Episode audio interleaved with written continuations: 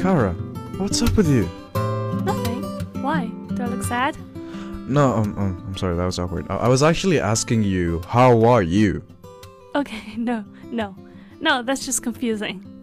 大家好，欢迎收听今天的早安英文，我是卡拉。 Hey guys, and I'm Day, and welcome to another Morning English podcast. 大家有没有发现啊？他们就是很爱问 What's up。 Yeah. Sometimes use it as greeting。那有的时候呢，聊着天的时候也突然间问我说 What's up，所以这到底是什么意思？要怎么回答呢？我们今天就来帮大家解决这个问题。 Exactly, so guys, you have to listen up real close. 同时呢，我们的这个配套文字笔记啊，是在我们的微信公众号来免费获取的。所以呢，如果想要呃想要的同学啊，就可以到微信来拿，搜索“早安英文”，然后回复“笔记”两个字就好了。好，另外呢，有一个需要强调的事情啊，大家一定要提高警惕，就是最近呢，我们发现有一些呃公众号会冒充我们的头像，然后用我们的这个名字拿我们免费的笔记和福利去卖钱。呃，大家一定要小心啊！我们的笔记是免费的，是不要钱的，福利也是不要钱的。那呃，我们的公众号叫做 早不是安英文，早安英语，谢谢。非常好， 我们的简介呢是一个有点儿调皮的中英双语电台啊，所以呢不要认错了。另外，我们还会有一个黄色的小勾这样一个认证标志，千万千万不要被山寨给骗了啊！ So, what is up? What's up? The most iconic catchphrase of Bugs Bunny. If you guys don't know who Bugs Bunny is, he's a, like a famous, famous, famous cartoon Bunny. actor. uh, what, what is his name in Chinese? No. 嗯，不知道啊。 Okay, hey, thank you. But what does it actually mean? What does the word "what's up" mean, or the phrase "what's up"? What does it mean? What's up can mean a lot of stuff. 那它，so it really depends on context to make it make sense. 呃，就根据不同的语境呢，它会有不同的意思，所以 that's why it's so confusing. It is. 对，所以我们今天呢就来分情况举例来看看。比如说 ，If they ask me, "Hey, what's up with you today?" 那这个时候呢，这句话的意思就是说，What is wrong with you today? But if I asked Kara suddenly with a cheerful voice, like, "Hey, what's up?" That's way too cheerful.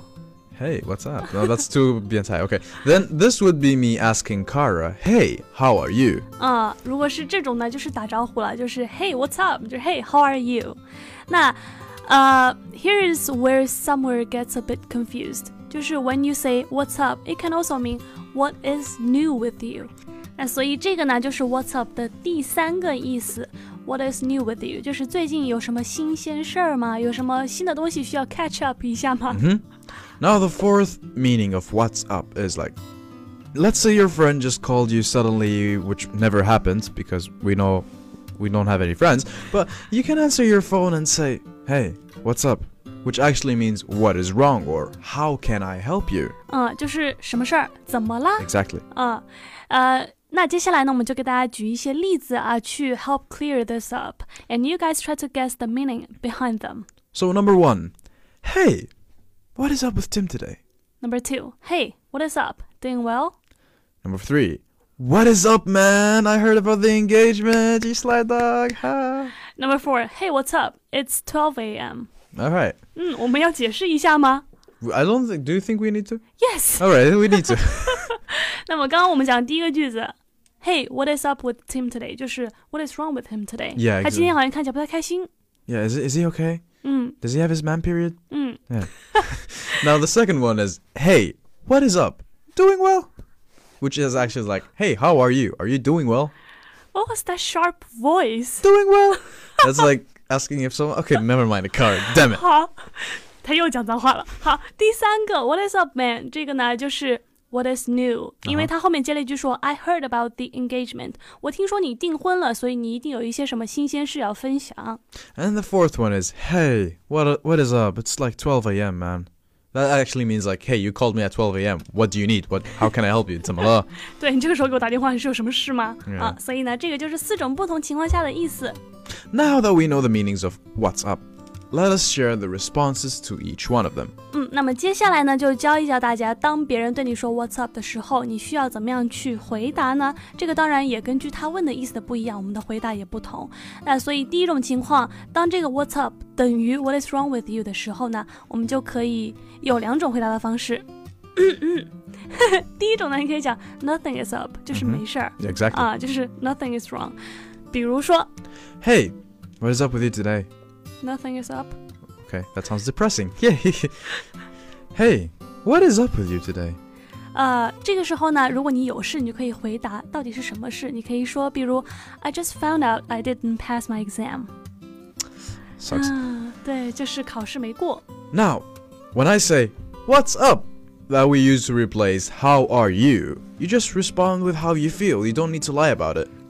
那么第二种情况呢，就是当它相当于 How are you 的时候，你要怎么回答？就是告诉他你好不好就好了。那还是举个例子啊，比如说 Hey, what's up？